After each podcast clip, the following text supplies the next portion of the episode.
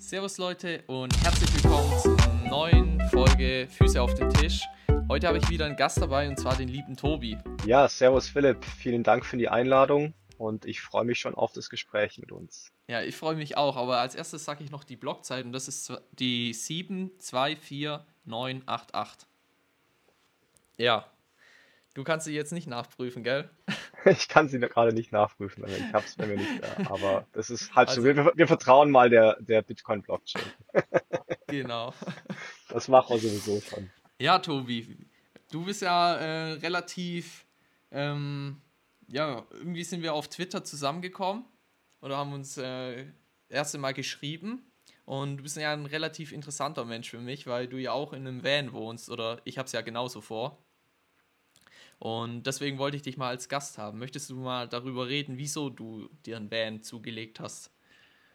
Ja, sehr gerne. Ähm, ja, es, äh, das Thema Van ist bei mir schon ein, lange ein großer Traum gewesen.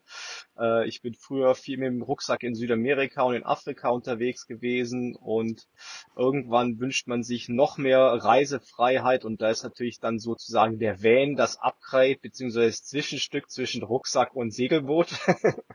und dementsprechend äh, ist jetzt der Van erstmal der erste Schritt. Und für mich war das vor allen Dingen auch äh, jetzt nochmal auf Basis äh, der ganzen Reiserestriktionen äh, und den Lockdowns einfach nochmal so zu sagen, okay, ich möchte mich eigentlich nicht nochmal einsperren lassen und meine Freiheit genießen. Und deswegen habe ich dann vor ja, drei Jahren das Wenn-Projekt für mich gestartet mit der Konzeption und der Research sozusagen und dann äh, im letzten Jahr dann alles finalisiert und äh, seit August dann mit dem ersten Prototypen unterwegs gewesen und äh, dann im November noch ein paar Nacharbeiten gemacht, so wie sich das als äh, Produktentwickler gehört.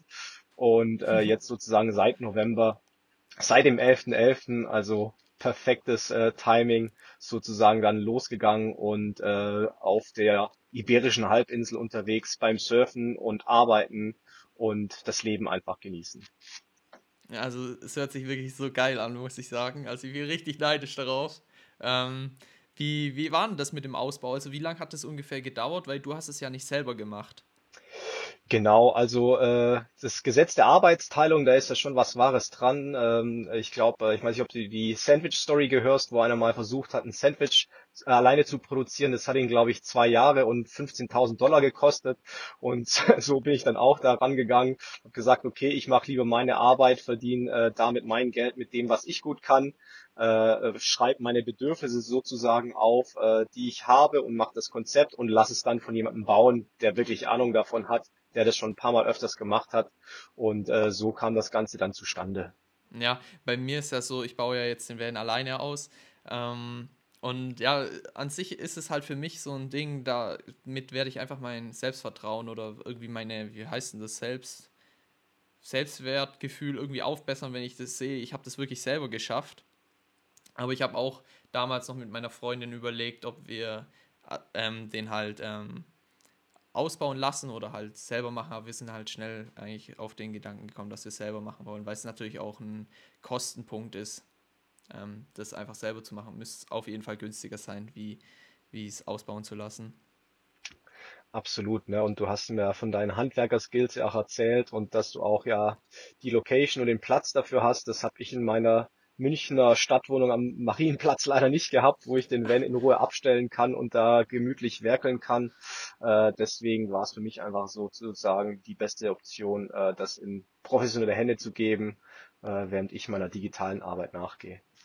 Ja, das macht sicherlich Sinn. Vor allem, wenn man halt auch einfach nicht den Platz hat. Also bei mir ist es so, äh, technisch unterschätze ich mich, glaube ich, in vielen Sachen. Da gibt es ja so das Ding, wenn man äh, sich vornimmt, dass man es schafft, dann schafft man es. Wenn man sich vornimmt, man schafft es nicht, dann schafft man es nicht. Und ich bin gerade aktuell noch irgendwie ein bisschen in dem Modus in manchen Situationen, dass ich denke, ich schaffe das never und ich habe keine Ahnung, wie ich das hinbekomme. Aber für mich ist einfach der Weg das Ziel und ich versuche einfach... Ähm, mich da durchzuziehen, also das einfach durchzuziehen und dann bin ich am Ende übel stolz, dass ich es irgendwie hinbekommen habe. Und dann vielleicht sieht man sich ja dann mal ähm, irgendwie in Spanien oder so beim Surfen. Ja, ich bin da auch absolut bei dir. Letzten Endes äh, steht man sich immer nur sich selbst im Wege. Am Ende hat man aber eigentlich gar keine Grenzen, zumindest die Grenzen von der eigenen, vom eigenen Individuum sind eigentlich gar nicht da. Wir bekommen nur Grenzen von unserem äußeren System sozusagen ein bisschen aufgesetzt, aber wenn wir äh, sozusagen alle unsere Energie irgendwo reinschmeißen, dann kriegen wir eigentlich auch alles hin. Also, wir hatten gerade ein bisschen Verbindungsprobleme, weil der Tobi ja hier im schönen Spanien ist, gell? Richtig, momentan bin ich äh, zwischen Portugal und Spanien. Bin hier gerade auf äh, einem schönen, ja, äh, Eco Camping Spot sozusagen. Äh, der Global Tribe nennt sich das. Ist eigentlich ganz cool. Da geht's um äh, Circular Economy. Das heißt, äh, es gibt Trockentrenntoiletten, die dann wiederum genutzt werden, um äh, das lokale Gemüse und Obst anzubauen. Und äh, ja, ist einfach so ein kreativer Raum, der hier von den Gründern geschaffen worden ist und da bin ich jetzt gerade auf dem Zwischens, äh, auf dem Zwischenweg zwischen den Surfspots äh, in Portugal und in Spanien. Genau, und äh, mach dort eine kleine Pause, schau mir, hab mir Sevilla angeschaut, eine tolle Stadt. Und hier ist auch ganz cool, gibt's ein Dorf, wo man nur mit dem Pferde äh, sozusagen alles äh, äh, betreten kann. Das heißt, du kannst da vor der Bar dein Pferd abstellen und das wollte ich mir heute Abend oder morgen dann anschauen und wie, wie der Cowboy im Wilden Westen dann äh, vom Pferd absteigen und mein Bierchen trinken. ich dachte auch gerade, hey, das hört sich richtig an nach Red Dead Redemption, also nach, äh, nach Cowboy-Land. Äh, ja, aber ist ja, das, wie groß an, ist dann? Also Andalusien ist ja äh, relativ groß auch und das Dorf ist, ähm, ich weiß gar nicht, äh, muss ich auch nochmal genau nachschauen. Äh, Rossio heißt das. Und äh, Andalusien ist eh so ein Cowboy-Land. Also hier gibt es tatsächlich auch noch äh, Vieh-Tracks, wo die mit den Pferden die Kühe umhertreiben. Genau, also äh, ganz cool. Und ähm, ja, am Ende geht's ja auch äh, um, ums Riden, also Reiten von Dingen, Wellen, Möglichkeiten, Pferde, Surfboards, Skateboards, alles, was man reiten kann, macht Spaß. Und deswegen äh, freue ich mich da auch, nachher auf dem Pferdchen zu sitzen. ja, hört sich, hört sich sehr geil an. Du hast ja gesagt, du bist gerade auf so einem Öko, wie heißt das, Campingplatz oder halt so in einer Kommune? Ja, das ist so eine, so eine Hippie-Community, wo Leute fest leben und äh, man aber auch äh, als, als Campingplatz oder als, als Reisender vorbeikommen kann. Und äh, ich hatte vom Surfen einen Sonnenstich und dann äh, bin ich jetzt hierher gekommen, um mich ein bisschen auszuruhen, wieder Kräfte zu sammeln, um mich dann wieder in die Wellen zu schmeißen. Ja, und äh, Massage gab's ja auch, also den Körper wieder so ein bisschen in äh, aufbauen, um dann wieder gegen den Ozean oder mit dem Ozean äh, äh, die Wellen zu reiten. Das, das würde mich jetzt privat sehr interessieren. Ist es dann, also ist denn das dann auch Veganer dort oder wie ist das? Also mit Ernährung und so? Genau, also äh, es ist äh, hauptsächlich vegetarisch, ähm, aber äh, gibt auch äh, vegan sozusagen die ganze Geschichte. Ähm, also ist eigentlich alles fleischlos hier ähm, und ja, generell sehr, sehr spannend. Ähm, einfach auch hier lokal die Früchte direkt äh, zu essen und äh, einfach hier zu sein und zu sehen, wie, wie so eine schöne Community aufgebaut werden kann. Und äh, für mich selber auch spannend, weil meine Eltern kommen ja von der Landwirtschaft und äh, die Landwirtschaft in Süddeutschland oder allgemein in Deutschland ist ja jetzt nicht so schön. Ähm, und äh, wir haben jetzt auch noch das Land und da schaue ich eben auch nach Konzepten, um dann mal meine Bitcoin-Zitadelle auch dort aufzubauen. Und da sind solche Orte wie der hier, wo ich jetzt gerade bin, natürlich immer mega spannend, um sich äh, Input zu holen, äh, paar Impulse äh, einzuholen, wie eben man so einen Ort gestalten kann, weil letzten Endes geht es ja darum, einen Raum zu schaffen, wo sich Leute begegnen können, um Wissen auszutauschen. Und äh, das möchte ich halt bei mir zu Hause auch irgendwann machen und deswegen ist es cool, hier auch in Spanien und Portugal solche Orte zu besuchen. Und ich werde dann noch weitere Orte auch besuchen, äh, wie diesen hier, genau, um da selber ein bisschen äh, Feldstudien zu machen, wie ich dann meinen eigenen Raum gestalten kann irgendwann. Es ist so spannend, du sprichst mir einfach so aus der Seele, weil ich genau das schon irgendwie mal vorhatte, ähm, seit ich irgendwie im Bitcoin Space bin, dass ich irgendwie so eine Kommune gründe und dann sozusagen dort einen Campingplatz aufhab mit so Selbstversorgung und, und halt keine Ahnung, eigener Wasserquelle, sodass man halt unabhängig ist und eigene Stromversorgung. Und das könnte man ja dann auch zum Beispiel irgendwie richtig groß aufziehen mit Bitcoin Mining oder so. um die überschüssige Energie irgendwie zu benutzen. Ähm, wie ist denn das, also wenn das so eine Kommune ist, also wie das irgendwie preislich abgerechnet wird oder kostet das gar nichts oder wie, wie verhält sich das?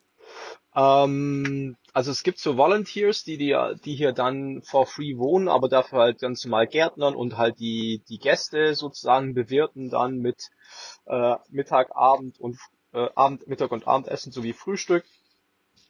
Dann gibt's verschiedene Workshops und ich bezahle jetzt hier mit meinem Van, glaube ich, acht Euro ohne Strom. Ähm, genau. Und dadurch refinanziert es sich das Ganze natürlich durch das Essen. Also ich äh, esse hier äh, morgens und abends äh, mit den Leuten, es halt ganz cool ist. Man sitzt zusammen am Tisch, hat ein bisschen nach der sozusagen Lonesome Cowboy oder Lonesome Van Vanlifer äh, Zeit äh, ist immer wieder cool, ein paar Communities zu treffen, ein bisschen Gemeinschaft zu haben. Genau, und dann macht man gemeinsam Yoga hier, es gibt Workshops. Ich halte nachher wahrscheinlich noch einen Bitcoin-Workshop, weil jetzt natürlich auch alle angefixt sind. Ja, okay, da, da ist einer, der ökologisch unterwegs ist und trotzdem äh, Bitcoiner ist. Ja, wie geht denn das, wenn doch alle mal sagen, dass Bitcoin so böse und so umweltschädlich ist? Und äh, jetzt äh, sind die ja. teilweise schon wieder angefixt und jetzt werde ich hier nachher auch einen kleinen Workshop noch dazu halten. Einfach so Free Money for Free People weil das darum geht es den Leuten hier auch, dass jeder so sein kann, wie er möchte. Und äh, das ist eben ganz toll. Ja. Also ich muss ehrlich sagen, also ich krieg richtig Bock darauf. Also ich glaube, wenn der Van fertig ist, dann fahre ich dort als erstes hin. Das hört sich so, so cool an. Ähm, wie, wie ist denn das? Wie viele Leute sind denn dort ungefähr? Oder wie groß ist, es, ist dieses Gebiet von denen? Also das Areal würde ich jetzt zu grob schätzen, das müssen so fünf Hektar vielleicht ungefähr sein. Du hast so im vorderen Bereich so eine Art äh, Dorm, äh, Dorms, wo halt äh, so ja so ein, so ein Tunnel mehr oder weniger so ein Tunnelraum, äh, wo dann sch äh, verschiedene Schlafplätze sind, äh, wo man gemeinsam schlafen kann, wo zum einen Volunteers und auch Gäste schlafen. Dann hast du so würde ich mal sagen 20 Stellplätze für Campervans oder Wohnmobile. Dann gibt's noch ein paar Tipis äh, und dann im hinteren Bereich ist dann so ein bisschen die Community Areas, wo dann halt gekocht wird, äh, wo es eine Holzterrasse gibt, wo ich mein Yoga jeden Tag äh, jetzt gemacht habe, äh, wo es dann im hinteren Bereich dann die ganzen Gartenanlagen gibt und äh, die Nachbarin bietet noch energetische Massagen an, also eigentlich äh, alles, was das Herz begehrt. ja, es hört sich so, so cool an, oh mein Gott. Also das ist echt irgendwie mein Traumleben, so wie, wie du es gerade beschreibst. Ähm, aber gibt es auch irgendwie negative Seiten jetzt, ein, jetzt in der Hinsicht irgendwie oder Sicht, also sieht man das einfach nur zu positiv? Ähm, es gibt natürlich immer so äh, Themen, ähm, die jetzt vielleicht, die ich jetzt anders machen würde. Negativ, positiv ist ja immer so ein bisschen immer eine Frage der Sichtweise. Äh, was ich natürlich schon sehe, ich versuche ja selber immer sehr neutral zu bleiben. Ne? Also ich habe ja als als Berater in Fünf-Sterne-Hotels gelebt, äh, im Four Seasons in Peking, äh, in einem Frühstücksraum gefrühstückt, der so groß ist wie meine, äh, der dreimal so groß ist wie meine Wohnung in München gefühlt und wo es alles auch auf der Welt zu essen gab oder alles, was zu essen gab, was es auf der Welt so gibt. Und gleichzeitig hänge ich jetzt hier mit äh, Hippies ab, die halt komplett auf äh, Minimalismus unterwegs sind.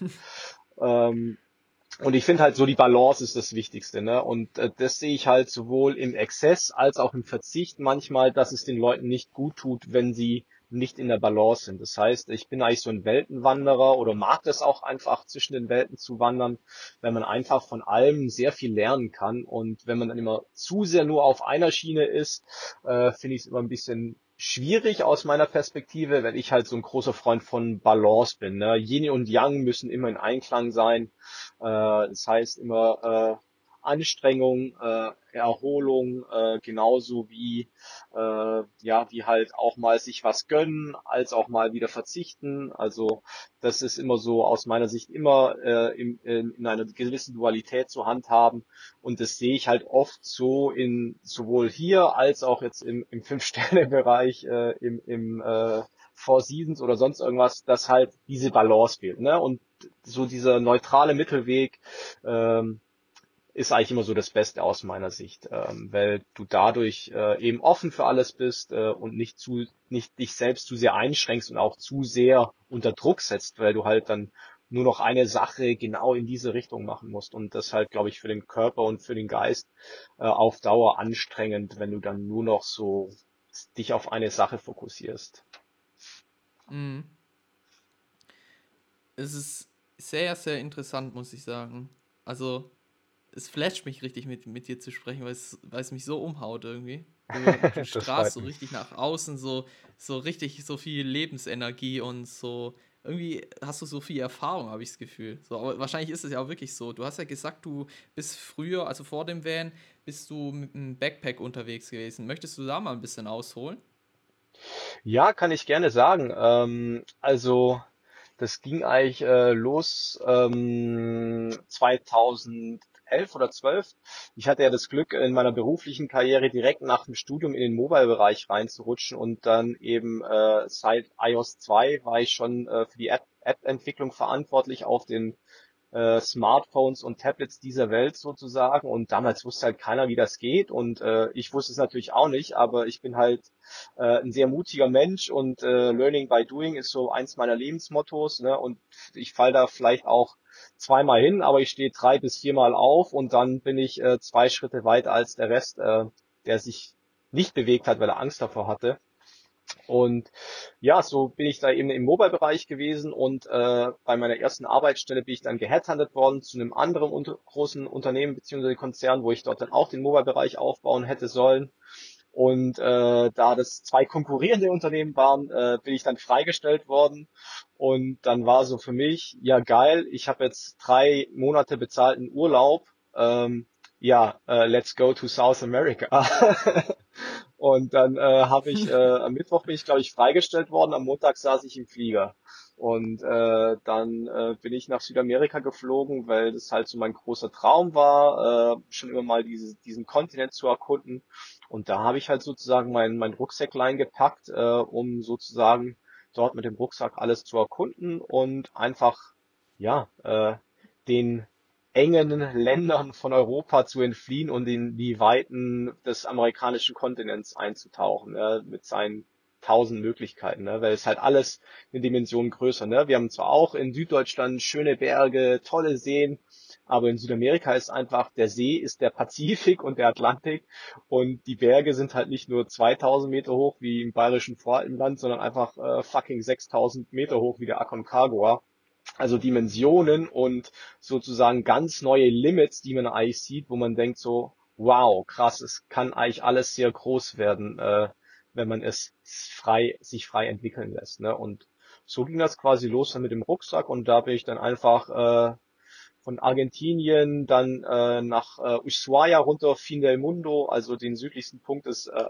amerikanischen Kontinents geflogen und von dort aus dann äh, meinen Weg bis hoch nach Lima gemacht in der ersten Etappe in diesen drei Monaten. Und äh, sozusagen dort dann einfach äh, so weit es geht den den südamerikanischen Kontinent erkundet und da einfach ganz ganz tolle Eindrücke äh, gewonnen ganz ganz tolle Perspektiven auch äh, die alternativ zu den Dingen stehen die uns äh, beigebracht werden also ne, Reisen erweitert den Horizont, den Geist und äh, lässt einen für vieles offener werden, was das Leben so anbelangt. Das ist, glaube ich, so das Wichtigste. Und egal, ob du jetzt einen Rucksack hast oder ein Van, äh, Hauptsache los, neue Menschen, neue Leute kennenlernen, neue Kulturen, neue Themen. Das ist, glaube ich, das Wichtigste, was man jedem jungen Menschen mitgeben sollte, ähm, äh, um sich persönlich weiterzuentwickeln auch. Ja, also ich kann jetzt sagen, also nach meiner Trennung, jetzt die ist ein paar Wochen her, ähm, dachte ich erstmal so in dem Moment, ähm, ich habe, glaube gar keine Perspektive mehr in meinem Leben und so. Und das baut sich langsam immer mehr wieder auf und ich komme wieder zurück und ich finde immer mehr wieder zu mich, also zu mir selber und setze mir Ziele, die schon erreichbar sind. Und ich glaube genau, das, was du jetzt angesprochen hast mit ähm, mit Reisen, dass das einfach die Perspektive ähm, komplett verändert. Das ist halt das Schwierige, wenn man irgendwie in diesem Zeitpunkt oder in dem Zeitpunkt lebt, wo man gerade irgendwie was Schweres durchmacht und ähm, gar, kein, gar keine Gedanken hat da dafür, dass es eigentlich noch so viele andere Möglichkeiten hat, weil man nur irgendwie seine Gedanken auf dieses Alte fokussiert, aber gar nicht auf das Neue. Wie würdest du denn sagen, ähm, dass du jetzt zum Beispiel, also wie würdest du jetzt Lebenskrisen oder so bewältigen? Würdest du dann immer eigentlich, also den meisten Leuten empfehlen oder jetzt für dich selber, dass man schön, also auf eine Reise geht und dann vielleicht irgendwie besser wieder zu sich selbst findet? Ähm, ja, ähm, Reisen ist immer gut. Äh, die Frage ist, kannst du jetzt reisen oder kannst du halt nicht? Äh, jetzt gibt es natürlich da sowohl die materielle Reise, so was wie ich jetzt mache, aber du kannst natürlich auch mental reisen. Ne? Das heißt, äh, in der Meditation oder auch einfach indem du eine geile Doku anschaust, in unserer unserem Informationszeitalter ist ja auch alles verfügbar und du kannst ja theoretisch, indem du eine Doku über Südamerika anschaust, kannst du dich ja auch schon sehr stark darüber informieren. Am Ende geht es aber darum, Lebenskrisen, und da habe ich auch schon einige hinter mir, äh, weil das auch ganz normal ist und jeder, der was anderes behauptet, der lügt oder belügt sich selber in erster Linie und das ist eigentlich das Allerschlimmste. Ähm, äh, es geht immer nach vorne. Also äh, du kannst das Einzige, was du verändern kannst, ist das Hier und Jetzt äh, und äh, nicht das Gestern und auch nicht das Morgen. Aber das Einzige, was du entscheiden kannst, äh, in jeder Minute, in jeder Sekunde, in jedem Moment, wie du dich fühlen möchtest, äh, was du machen möchtest. Und deswegen äh, geht einfach immer darum, bei allen Lebenskrisen, die ich so hatte, sei es von äh, im Fußball vor dem entscheidenden Spiel aus dem Team genommen oder von der Freundin verlassen oder äh, sonst irgendwas. Letzten Endes passiert alles zu einem Everything happens for a reason, sagen wir es mal so, und äh, gibt dir eigentlich dann neue Richtungen in dein Leben, die dich vielleicht viel besser weiterentwickeln lassen, als in dem Alten zu bleiben, was dich eigentlich eher vielleicht sogar beschränkt hat. Von daher, äh, I know ist immer eine Next Opportunity und äh, von daher ist es eigentlich ziemlich cool, dann immer direkt nach vorne zu gehen und die Flucht nach vorne zu ergreifen.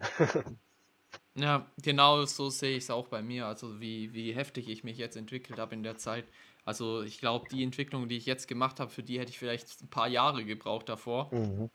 Ähm, weil ich einfach so viel selbstbewusster geworden bin und, und mehr an mir arbeite und mehr auf mein, also mehr äh, mich auf mich fokussiere. Was ich davor auch lange nicht verstanden habe, dass Selbstliebe halt wichtig ist. Ähm, das hast du wahrscheinlich auch irgendwann mal gelernt, oder?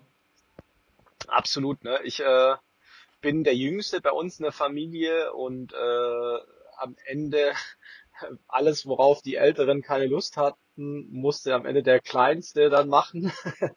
und deswegen durfte ich mich dann irgendwie immer um alles kümmern, teilweise ähm, äh, in gewisser Hinsicht und äh, habe mich dann um viele andere Dinge gekümmert, äh, anstatt um mich selbst. Und es gibt ja dieses schöne Sprichwort, äh, wenn jeder sich um sich selbst kümmert, dann ist für jeden gesorgt. Und deswegen geht's halt ja auch, äh, ja, wenn wir jetzt auch mal das auf Bitcoin übertragen, ja immer um Selbstverantwortung, be your own bank. Und wenn du dich um dich selber kümmerst, äh, dann geht's dir gut und dadurch strahlst du dann auch wieder nach außen ab. Äh, hast du ja vorhin gesagt, ne? Tobi, bei dir merkt man, dass du äh, sehr positiv bist, eine positive Energie ja, hast. Ja, absolut. Sehen das, weil ich halt erster Linie schaue, dass es mir gut geht und das und wenn ich dafür gesorgt habe, dass es mir gut geht, dann kann ich mich auch wieder richtig um andere kümmern. Also wenn dann wirklich jemand zu mir herkommt, so wie dein, dein, ich habe ja nur deinen Twitter-Post gesehen und ich hatte dich ja gar nicht gekannt, und habe ich gesehen, oh, da ist eine Connection da und äh, ey, vielleicht solltest du dem Philipp vielleicht ein, zwei Worte mitgeben, dass er irgendwie äh, da nicht zu sehr verzagt und äh, genau, und äh, so kam das ja irgendwie auch alles. Aber das hätte ich halt nicht machen können, wenn ich selber noch meine Bedürfnisse gar nicht befriedigt hätte. Das heißt, immer erstmal seine eigenen Bedürfnisse befriedigen und dann kannst du auch noch viel mehr Bedürfnisse der anderen befriedigen. Aber erstmal musst du selber mit dir äh, happy und zufrieden sein. Das ist eigentlich das A und O. Ja, äh, das Ding ist, ich habe irgendwie relativ schnell bei dir gemerkt, dass du irgendwie übel der Sunny Boy bist irgendwie und, und übel happy bist. Ich habe keine Ahnung wieso, aber das war einfach so eine Verbindung, die ich so heftig noch nie, noch nie in meinem Leben. Ich habe die Verbindung noch nie so heftig zu irgendeiner anderen Person, glaube ich, gemerkt irgendwie. Ach geil. Ähm, einfach Vielen Dank. Die, also jetzt so eine Person, die ich halt noch nie von der gehört habe oder irgendwie was gesehen habe oder so. Es ist so heftig, dieses Gefühl gewesen. Deswegen wollte ich unbedingt mit dir sprechen und ich merke auch richtig, wie das mich beflügelt, so mit dir zu reden. Cool, das freut mich. Mm, wegen den Reisen, da wird mich das interessieren. So, es gibt ja viele Leute oder jetzt in Deutschland gibt es viel, viele ältere Leute, die sagen so, ja, das ist da nicht sicher oder so jetzt in Südamerika. Ähm, das hast du wahrscheinlich auch irgendwie gehört. Äh, sind da irgendwie mal Sachen vorgefallen, wo du dich unwohl gefühlt hast? Ähm, ja, natürlich gibt's mal Situationen, äh, die etwas kritisch sein könnten, aber ich sag's dir ganz ehrlich, die Länder, wovor mich die Medien am meisten gewarnt haben, Kolumbien, Mexiko, Südamerika, äh, Südafrika, das waren die geilsten Länder, die geilsten Reiseerlebnisse, die ich in meinem ganzen Leben hatte. Äh, das heißt, äh, äh, don't trust, äh, verify. Und äh, vor allem, wenn dir irgendjemand sagt, dass irgendwas ganz, ganz komisch ist, dann schau dir das genau direkt an, weil dann ist es meistens cool. Äh, also so geht's mir zumindest. Ähm, ich war, äh, war jetzt in 49 Ländern.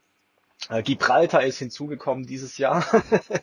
ähm, äh, von daher, ähm, äh, ja, und immer da, wo die Leute gesagt haben, ah, oh, ist viel zu gefährlich und hier Kolumbien, die Guerillas und in Südafrika die bösen Township-Menschen und in Mexiko die Drug Lords, bla bla bla. Überall die besten Erlebnisse, das schönste Leben, ähm, äh, so eine Herzlichkeit auch, mit der ich von den Leuten dort aufgenommen worden bin.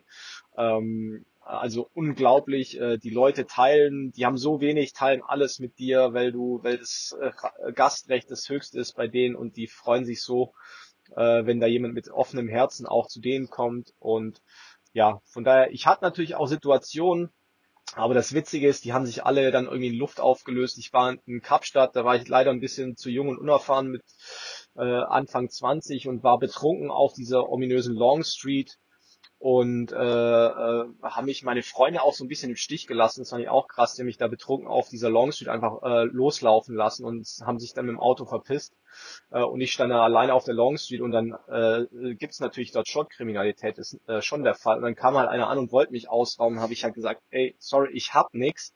Und dann war es halt das Krasse, dann kam halt ein anderer zu mir und hat gesagt, ey, lass den Ruhe, das ist ein guter Junge, der hat ein gutes Herz. Äh, verpiss dich, der sozusagen der Oberchef auf der Straße war, der hat mich dann den ganzen Abend mit in alle Local Bars genommen. Ich als ein, einziger Whitey sozusagen in den ganzen äh, Local äh, äh, Locations und hat mich ausgehalten und hat mich dann noch sozusagen sicher nach Hause geleitet, äh, wo dann anscheinend schon die Polizei gewartet hat, weil die anderen sich dann doch Sorgen um mich gemacht haben. Ähm, aber so viel zu dem Thema, ne, wenn du ein aufgeräumtes Herz hast, wenn du sozusagen auch äh, äh, nur mit positiven äh, Intentionen durchs Leben gehst, dann wird dir auch nur Positives passieren. Also dieses äh, Gesetz des Kar Karmas, äh, da glaube ich fest dran.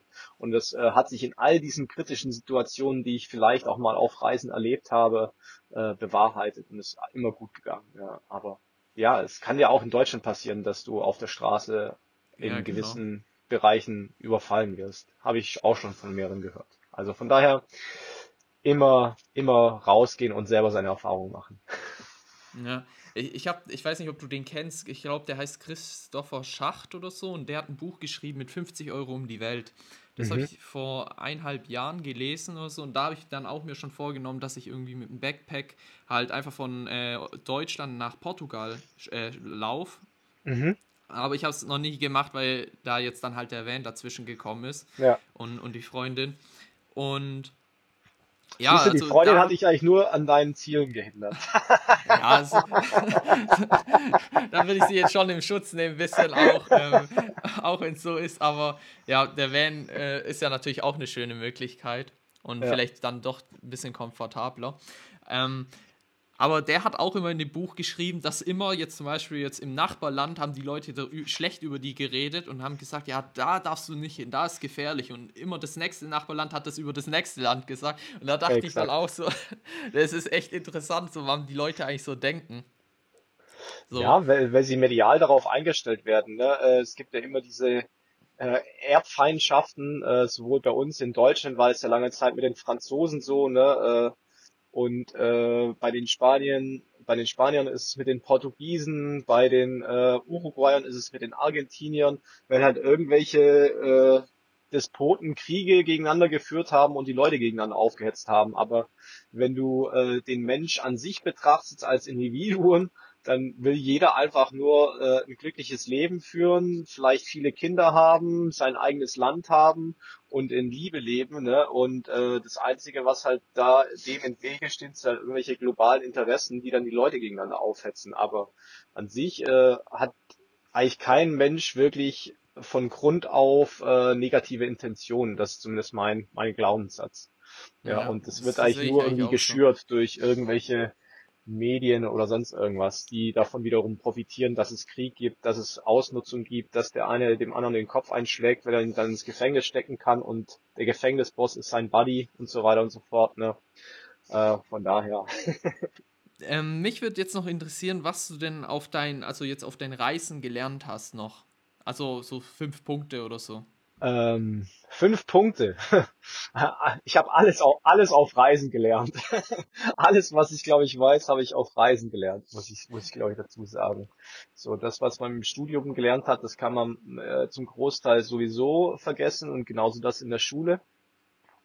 Ähm, aber das, was ich auf Reisen gelernt habe, ist einfach so, ja, unterschiedliche Perspektiven einnehmen. Ich glaube, darum geht's. Ähm, weil die ultimative Wahrheit gibt's nicht. Es gibt, äh, es wird uns zwar immer beigebracht, dass es weiß und schwarz gibt, aber die Farbe der Wahrheit ist grau und deswegen äh, immer alle Perspektiven einnehmen, immer auch sich selber hinterfragen, was habe ich jetzt in meinem Leben dafür getan, dass die Situation so ist, wie sie ist, oder dass jetzt auch mein Gegenüber reagiert, äh, mir gegenüber so reagiert, wie er reagiert.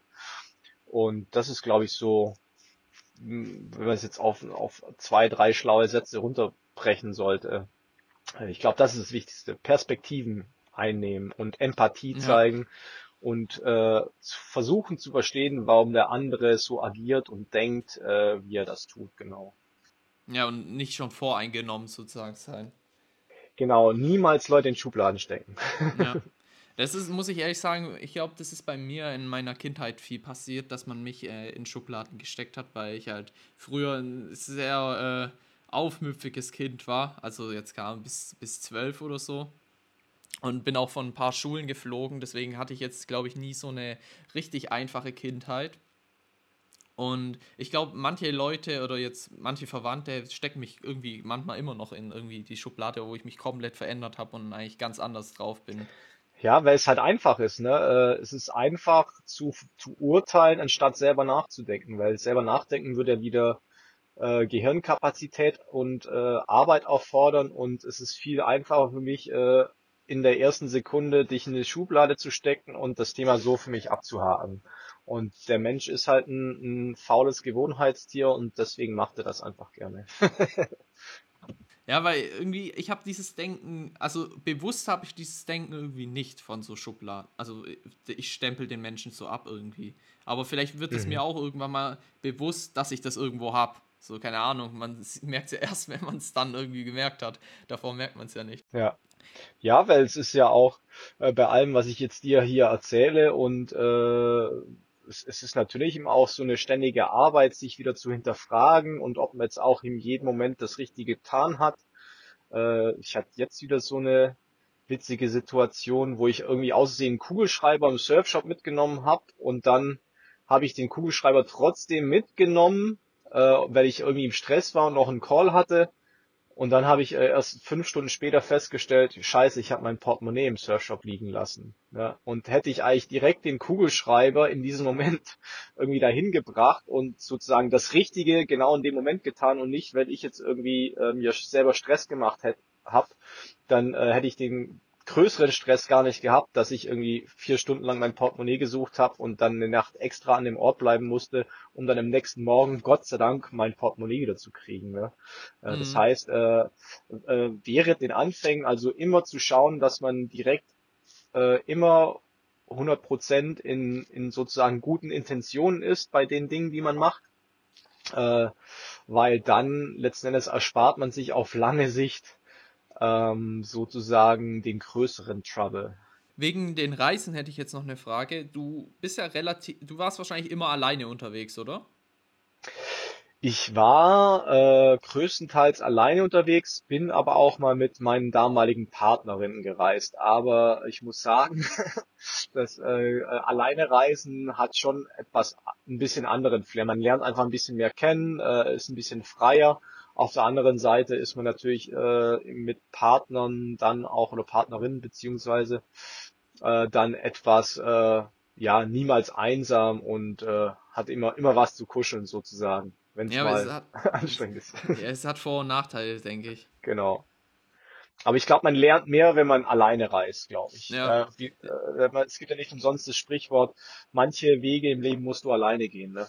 Ja, Ich habe da auch mit einem Freund drüber geredet, also wenn du wahrscheinlich äh, zu zweit reist oder halt zu dritt, dann bist du immer in den, deiner eigenen Bubble und wenn du halt alleine reist, dann gehst, bist, gehst du viel offener auf die Leute zu und, und lernst halt dadurch dann. Exakt, und die Leute gehen auch offener auf dich zu. Ne? Ich habe es halt oft immer so gemerkt, dass äh, wenn du halt als Pärchen unterwegs bist oder als Gruppe, da traut sich jetzt keiner, dich irgendwie anzuquatschen oder sonst irgendwie. Ne? Und äh, wenn du alleine bist, dann kommst du einfach viel einfacher ins Gespräch. Das ist, glaube ich, schon der Fall, ja. Ah, okay. Nicht schlecht zu wissen. Wie ja. würdest du sagen, hat äh, sich dein Selbstvertrauen äh, dadurch verbessert? Weil du ja relativ selbstbewusst bist, würde ich jetzt mal sagen. Ja, der, auch der Selbstbewusste hat Selbstzweifel, aber die machen, die zu überwinden, machen einen wieder selbstbewusster. Ähm, ja, ich glaube, das ist äh, das Krasseste, was du machen kannst, ne? Weil wenn du so die ersten äh, äh, Unternehmungen aus deiner Komfortzone herausnimmst und es kann schon sein, wenn du aus dem tiefsten München oder tiefsten bayerischen Dorf oder schwäbischen Dorf, wo ich herkomme, dann mal nach Berlin gehst und äh, da dir das Ganze anschaust oder in eine nächstgrößere Stadt. Äh, also es geht eigentlich immer darum, die Komfortzone zu verlassen, weil alles, was außerhalb der Komfortzone äh, passiert, lässt dich am Ende auch wachsen und äh, gibt dir natürlich dadurch größeres Selbstbewusstsein. Ja. ja. Dann noch äh, zum, äh, wie heißt inneren Frieden. Wie würdest mhm. du sagen, hast du deinen inneren Frieden gefunden? Oder hast du ihn noch gar nicht gefunden? Ähm, ich, es ist ja immer so, das Paradies ist ein temporärer Zustand und äh, der innere Frieden ist ja auch ein paradiesischer Zustand. äh, das heißt, äh, man findet ihn dann wieder und dann geht er mal wieder verloren. Ähm, und meistens hängt es immer damit zusammen, dass man dann vielleicht zu sehr nach außen schaut, aber wenn man wirklich nur nach in sich reinschaut und bei sich bleibt und in seiner Energie bleibt und äh, dort alles dafür tut, dass die eigene Energie positiv ist, dann äh, äh, kann es schon ein sehr lang andauernder Zustand sein. Und ähm, ja, ich glaube, was eben sehr viel hilft, ist eben Meditation oder sich eben auch äh, ja äh, immer kleine Erfolgserlebnisse zu holen. Ne? Allein diese Tatsache, sich morgens das Bett zu machen und äh, sozusagen dann schon die erste erfolgreiche Tat äh, hinter sich zu haben und selbst wenn dann am Rest des Tages äh, nichts mehr funktionieren sollte, kannst du am, am, am Abend dann irgendwie hingehen und deinen inneren Frieden in einem frisch gemachten Bett äh, wiederfinden, dich da reinlegen und am nächsten Tag äh, sozusagen äh, wieder von neuem starten und wieder mit dieser ersten kleinen guten Tat äh, dann sozusagen wieder in den Tag starten. Und so baust du eigentlich ja dein, dein Erfolg, deine Erfolgserlebnisse auch auf, deinen inneren Frieden auf, indem du eigentlich immer kleine Zustände der Harmonie schaffst oder des, des inneren Friedens schaffst. Und das geht vom morgens Bett machen bis irgendwie selbst den Kaffee mahlen und einen schönen Espresso mit geschäumter Milch sich machen äh, am Morgen. Äh, das ist äh, schon der pure innere Frieden. Und wenn du somit in den Tag startest, dann kann ja eigentlich fast nichts mehr schiefgehen, oder? ja, also ist es so, dass du dir sozusagen sehr selten dich extra stresst irgendwie, oder?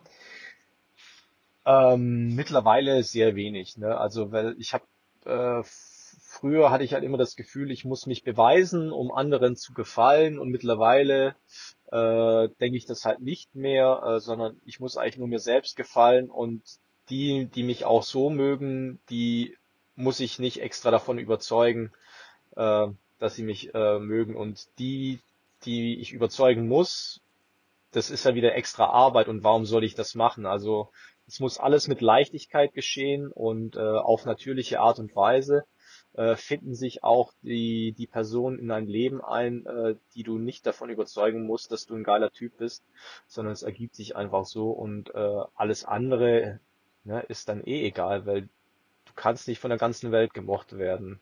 Und es ist auch absolut okay, das äh, nicht zu sein. Und alles andere äh, ist, ist eh, glaube ich, äh, utopisch äh, und viel zu, viel zu anstrengend, es allen recht zu machen. Ja, du bist ja auch schon seit einigen Jahren ein kleiner Bitcoiner, oder? Ja, äh, ich äh, verfolge das Thema natürlich schon lange, weil ich ja als Digitalstratege selbst beruflich, äh, freiberuflich unterwegs bin. Und äh, das Thema war natürlich immer, man wollte sich damit beschäftigen und hat es immer mitverfolgt, aber es war so ultra kompliziert am Anfang auch. Selbst für mich als, als Digital Native und der irgendwie äh, in der App-Entwicklung, in der digitalen Produktentwicklung unterwegs ist, war es nicht allzu einfach, irgendwie Bitcoin zu kaufen. Und äh, zumal ich ja dann selber noch irgendwie in einem Beraterjob war und da bist du eh voll im Hamsterrad drin, hattest du auch nie wirklich die Zeit, sich damit zu beschäftigen. Und dann kam halt Corona und dann hatte man endlich mal Zeit, äh, sich äh, mit dem Thema sauber auseinanderzusetzen. Und dann war es halt für mich so, so jetzt ist eben der Zeitpunkt gekommen, dass ich äh, das Ding in, endlich mal hinkriege. Und äh, Gott sei Dank gab es dann schon die ersten einfachen Möglichkeiten, äh, wobei ich da auch bei Binance bin ich am Anfang gescheitert, äh, diesen ganzen Payment Gateways.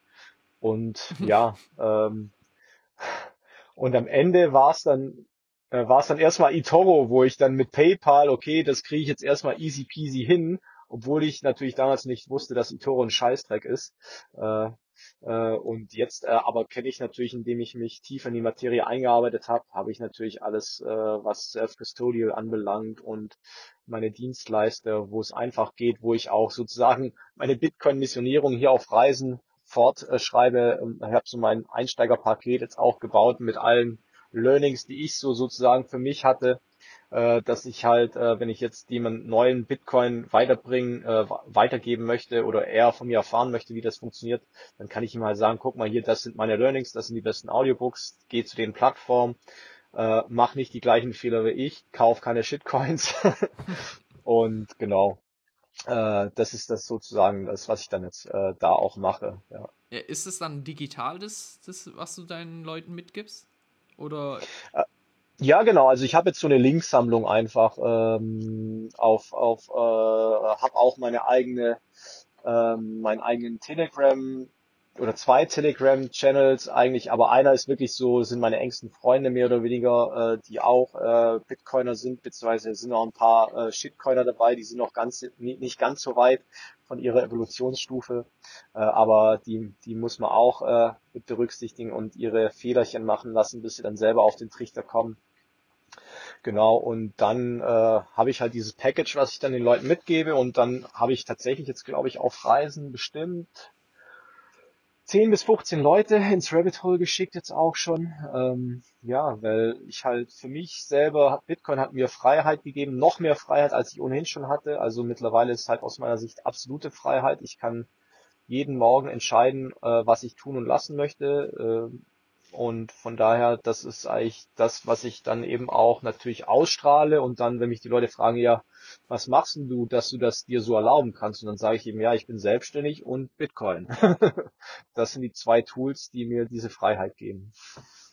Ja, bei mir ist es ja auch so. Also ich bin, wenn ich überlege, ich bin 21, bald 22 und ich fühle mich eigentlich extrem frei.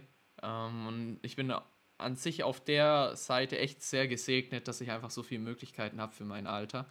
Ähm, trotzdem erkenne ich manchmal nicht meine Chancen und man natürlich muss man sich das auch noch aufbauen komplett, weil für immer kann ich jetzt sicherlich nichts machen. Also man muss ja auch irgendwas machen, auch einfach um sein, äh, seine Befriedigung zu finden. Und deswegen habe ich auch mich entschieden, mehr wieder an meinem Podcast zu arbeiten, weil es mir einfach extrem viel zurückgibt und ich glaube, dass es also es kostet ja nichts, man kann mich halt kostenlos unterstützen über Lightning, aber an sich ist halt dieser Bitcoin Spirit einfach so geil. Man, man profitiert selber davon und man bringt es den Leuten weiter.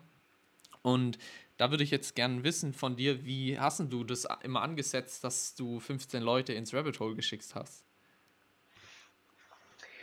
Ja, letzten Endes äh, waren es ja so die zwei Sachen. Die Leute fragen, ja, wie geil, dass du hier äh, reisen und aus deinem Bus raus arbeiten kannst. Äh, dann eben sozusagen sage ich, na, okay, was machst du denn? Ich sage ja, okay, äh, Bitcoin und äh, freiberuflich. Und dann geht's eigentlich, äh, gehe ich eigentlich meistens immer auf das Zitat von Henry Kissinger ein. Also Henry Kissinger, äh, weiß ich, ob du ihn kennst, ehemaliger Außenminister der USA, in Fürth geboren äh, also deutsche Herkunft. Und er ist eigentlich so einer der krassesten, äh, ja, Brains, was das Thema Global Governance anbelangt, also globale Regierung und ne, von ihm gibt es das schöne Zitat, if you control the food chain, you control people, if you control the energy market, you control nations, if you control money, you control the whole world. So, und Mhm. jetzt äh, kannst du ja, was das Thema Essen anbelangt, kannst dir selber dein Gemüse anbauen, du kannst solidarische Landwirtschaften unterstützen, was ich in München beispielsweise habe. Äh, da bin ich beim Kartoffelkombinat, äh, da bin ich Genosse und habe sozusagen, krieg da jede Woche mein regionales, lokales Gemüse, äh, was ich dann zu Hause verkochen kann. Äh, dann habe ich äh, halt äh, zu Hause äh, Solarpanels auf dem Dach meiner Eltern installiert, dass wir auch hier im gewissen äh, Autarkiebereich sind. Ähm, und jetzt ist Bitcoin die erste, das erste Mal in der Geschichte der Menschheit, dass wir wirklich freies und unabhängiges Geld haben. Äh, Ja. und das ist eigentlich so aus meiner Sicht eben das Tool, um uns halt äh, aus dieser, ja, Unterdrückung, die irgendwie gefühlt, äh, ja, unter der die Menschheit ja schon seit langer Zeit leidet, irgendwie, ähm, ja, sich daraus zu befreien, dass halt, weil durch das, dass das Geld kontrolliert worden ist, sind halt auch die Menschen kontrolliert worden. Das ging ja, wenn man den Bitcoin-Standard gelesen hat, vom Römischen Reich oder Byzantinischen Reich äh, bis in die Neuzeit äh, wurde immer durch äh, Geldentwertung oder Geldmanipulation der Mensch kontrolliert und sozusagen ähm, ja, äh, zu, äh, zu äh, wurde der Mensch sozusagen in einer, in einer gewissen Art versklavt oder auch äh, ausgenutzt. Und jetzt äh, durch das, dass wir halt freies Geld haben, was von keiner zentralen Institution kontrolliert werden kann, äh, können wir halt auch diesbezüglich nicht mehr manipuliert werden und sind total frei.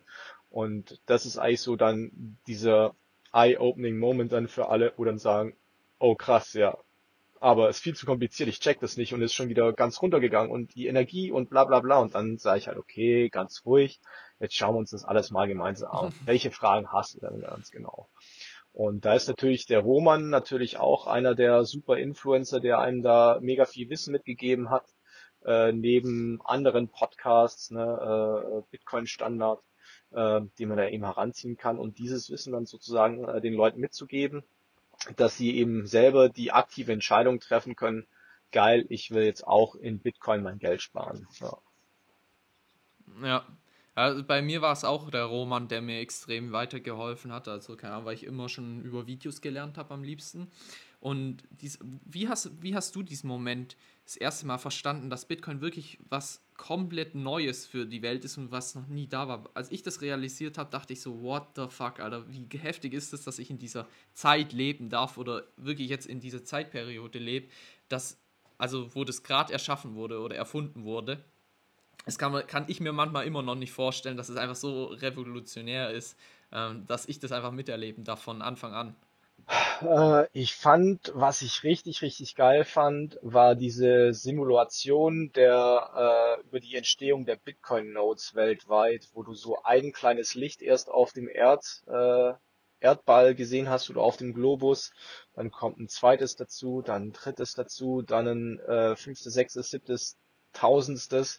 Und dann hast du irgendwann dieses globale Netzwerk, äh, was sich über die Welt äh, umspannt, wo dann die ganzen Nodes irgendwie äh, äh, visualisiert worden sind. Das war so für mich so ein so, wow, krass, das ist also wirkliche Dezentralität, äh, wenn halt überall so eine kleine Node, so ein kleiner Knotenpunkt vorherrscht, wo alle Transaktionen, also alle Energieaustausche dieser Welt gespeichert sind und jeder hat die Möglichkeit, diese Transaktionen sozusagen mit zwölf Wörtern äh, überall auf der Welt sozusagen mehr oder weniger wieder äh, äh, aufzurufen für sich persönlich und natürlich durch die Node äh, alle Transaktionen weltweit äh, ja bei sich äh, auf dem Mini-Rechner äh, abzuspeichern und abzusichern. Das war ich so für mich das Bam, crazy shit. Äh, das war ich Ja, das. Ja. Und natürlich dann so der ganze Entdeckungsprozess. So, ne? ähm, ist Bitcoin erfunden worden oder ist es einfach entdeckt worden? Und ne, hörst ja bei mir so ein bisschen raus, ich bin auch so auf dem spirituellen Track auch äh, unterwegs. Das heißt, ähm, alles, was momentan auch wissenschaftlich vielleicht nicht so 100% erklärbar ist, äh, ich glaube, da gibt's ganz, ganz vieles. Und deswegen, ja, ist für mich auch so, ne, wenn du überlegst, du kannst aus Sonnen, Wind äh, und Wasserenergie direkt Geld produzieren oder Energie produzieren ähm, ist eigentlich schon was Geniales mit so einem kleinen Miner dazwischen geschaltet. Und wenn du sonst den Wertschöpfungsprozess von Geld anschaust, äh, es muss erst ein Krieg geführt werden, es muss irgendwie erst ein Wald abgeholzt werden oder Menschen ausgebeutet werden, um dann sozusagen Wertschöpfung zu kreieren. Und äh, jetzt haben wir halt diese beste Form des Geldes momentan aus meiner Sicht, ja. Und das ist eben Bitcoin Ja. und das ist eigentlich äh, unglaublich und deswegen bin ich mega dankbar, in dieser Zeit leben zu dürfen und Teil dieser friedlichen Revolution zu sein.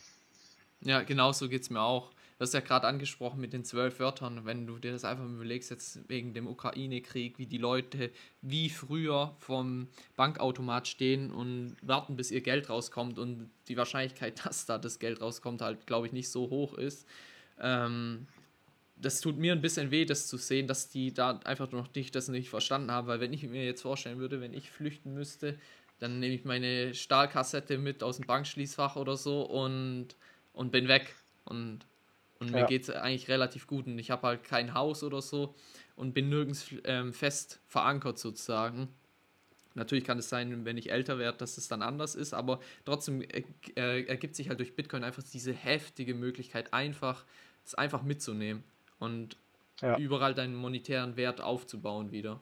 Ja, das ist schon richtig crazy auch, ja. Und ja, letzten Endes auch, äh, hoffentlich brauch, brauchen unsere Nachgeneration irgendwann dieses Geld gar nicht mehr, weil wir irgendwie so ein globales Bewusstsein aufgebaut haben, dass wir genau sehen, wer wie viel Energie in seinem Leben schon äh, äh, erschaffen hat oder sich erarbeitet hat. Und äh, ja, ähm, äh, ich sag ja, alle, alle Tools, die wir momentan haben, im besten Sinne in einer komplett spirituellen und äh, non, nicht materielle, materiellen Welt brauchen wir eigentlich gar nicht mehr, weil ich, wir sozusagen mehr oder weniger direkt halt so unsere Energien gegen, gegenseitig austauschen könnten, ne? ohne halt äh, ein Smartphone zu benötigen oder einen Dollarschein oder äh, eine Bitcoin-Transaktion. Im besten Falle würde alles eben auf, auf diesem globalen Bewusstsein ähm, basieren. Und das ist ja, glaube ich, auch so die Bitcoin-Blockchain aus meiner Sicht, äh, könnte so zu dieser, zu diesem